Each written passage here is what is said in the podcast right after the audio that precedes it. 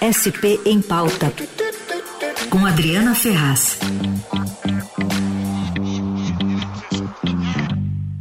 Oi, Adri, bom dia. Bom dia, Carol. Bom dia a todos os ouvintes. Tudo bem? Tudo certo. Queria te ouvir nesse nessa quase última coluna do ano, esse panorama que você pode fazer aqui, trazer para os nossos ouvintes em relação ao prefeito Ricardo Nunes, né? Um prefeito que era vereador e, pelo jeito, conseguiu aprovar bastante coisa lá na Câmara dos Vereadores, não? Sim, olha, a gente fez um balanço sobre essa gestão, esses primeiros sete meses, né, do governo oficial Ricardo Nunes. O prefeito Bruno Covas faleceu em maio, então Nunes assumiu oficialmente a prefeitura a partir dessa data. E olha, desde maio ele mandou 32 projetos de lei para a Câmara Municipal. Um número muito alto, a gente comparou, para o ouvinte ter uma, um, uma forma de comparação, o prefeito Bruno Covas, quando assumiu o mandato de João Dória, que deixou a prefeitura antes, ele enviou 21 projetos nesses primeiros sete meses. E o João Dória enviou 22. Quer dizer, Ricardo Nunes enviou 10 projetos a mais que os dois ali para a Câmara. E desses 32 projetos que ele enviou, ele conseguiu aprovar 26. É muita coisa, é um índice de sucesso que se fala ali na casa de 82%. E esses outros que não foram aprovados não é que foram rejeitados, eles ainda não foram aprovados. Quer dizer, não houve tempo para levar esses projetos à votação. E aí, Carol, os vereadores da oposição já estão falando em tratoraço. Estão tá, dando esse termo aí para a gestão Ricardo Nunes na Câmara Municipal. Hum. Porque além da quantidade de projetos, são projetos muito complexos, a gente falou aqui, né? Entre eles está a reforma da Previdência, que não é um tema que se aprova tão rapidamente, é um tema muito que mexe muito com a vida, especialmente dos servidores né, da prefeitura. Sim. Ele aprovou aquele acordo do Campo de Marte, que a gente também comentou aqui, também super importante para a cidade uma área nobre ali da Zona Norte, não houve praticamente debate sobre isso, se aprovou muito rápido. A média, Carol, de, pro, de tempo, vamos dizer assim, um, um projeto chega na Câmara, enviado pelo prefeito Ricardo Nunes. Na média, ele é aprovado em 45 dias. Hum. Isso é muito rápido. A média do Covas, por exemplo, era de 84 dias. E a média de João Dória, que hoje é governador, era de 59 dias. Então é por isso que a oposição tem reclamado, em algumas situações com razão. Houve projetos que foram aprovado in, aprovados inacreditáveis três dias. Três dias. O projeto chegou na Câmara, um dia, no mesmo dia que chegou, foi aprovado em, primeira, em primeiro turno, aí passou um dia, porque é o regulamento, tem que publicar no DO, uhum. e no outro dia foi aprovado em segundo turno. Quer dizer, esses eh, vereadores eh, têm alguma razão na crítica. Não dá tempo nem de você entender praticamente como é o projeto, e o projeto já volta para o prefeito para virar lei. O que está alimentando essa força motriz lá na Câmara dos Vereadores para que, enfim, tudo corra bem, né, em relação aos projetos, sem entrar no mérito né? do projeto é. mesmo, mas assim, por que está andando tudo tão rápido? Olha, em primeiro lugar, é, é, acho que a experiência de Ricardo Nunes como vereador. Isso a gente não pode desprezar. A gente não teve na história recente de São Paulo nenhum prefeito que saísse da Câmara. A gente já teve prefeitos que foram vereadores. Jânio Quadros, por exemplo, um ícone né, da, da política municipal, foi prefeito. É, Kassab, Gilberto Kassab foi prefeito, mas lá atrás, antes de ser deputado e tal. Nunca houve essa, essa transição né, da Câmara para a Prefeitura. Então, certamente, isso o, o, ajuda muito. Ele sabe como a Câmara funciona. Aqueles eh, vereadores, parte dos vereadores que estão lá, eram colegas dele até dezembro, até um ano atrás. E outra coisa, né? Outros dois fatos aí, acho que muito importantes. Ele soube se aliar com quem manda, quem manda é o presidente da Câmara, Milton Leite.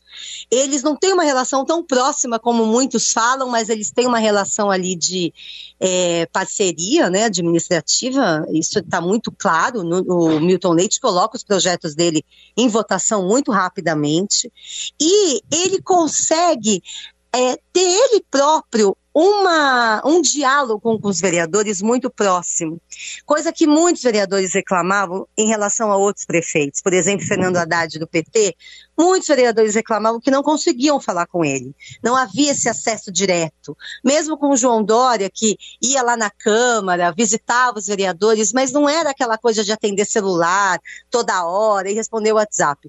O Ricardo Nunes, dizem, responde até o WhatsApp para todos os vereadores hum.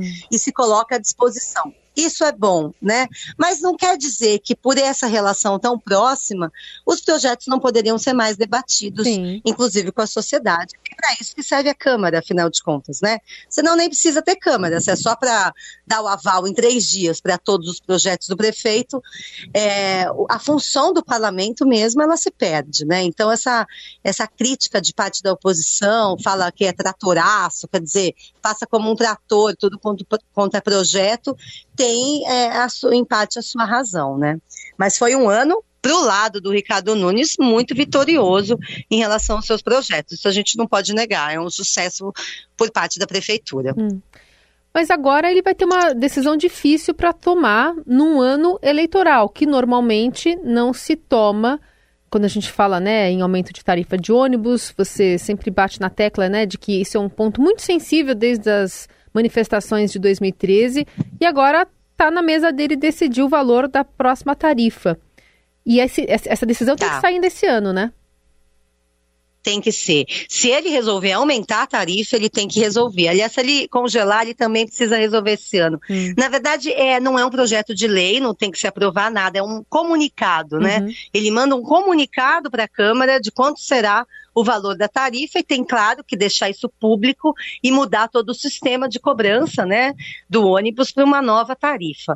O que eu conversei com ele, Carol, esses dias, e ele é, isso saiu da boca dele, que ele está entre a cruz e a espada.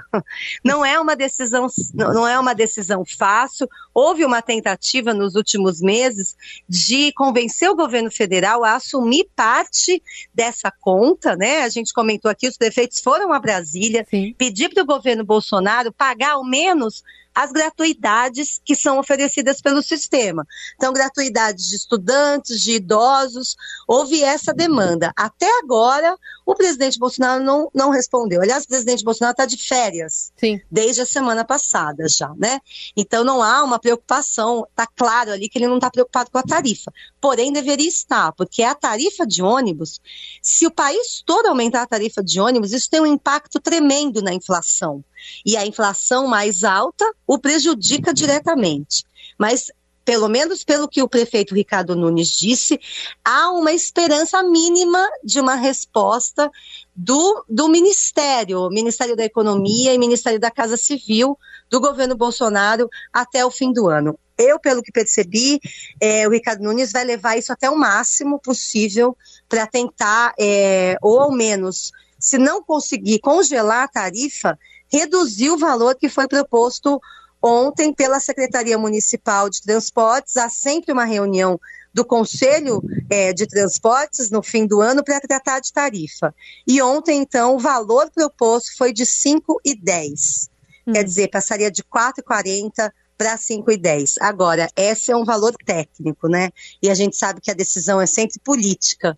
Por isso que o Ricardo Nunes fala que ele está entre a cruz da espada e que a decisão será dele e ele está aguardando aí ver se sai um, um milagre de algum lugar aí do governo federal para tentar que esse aumento seja o menor possível, se ele precisar acontecer. Quem sabe até é, é quinta-feira que vem a gente não tem uma novidade aqui para você trazer para a gente. Quem sabe?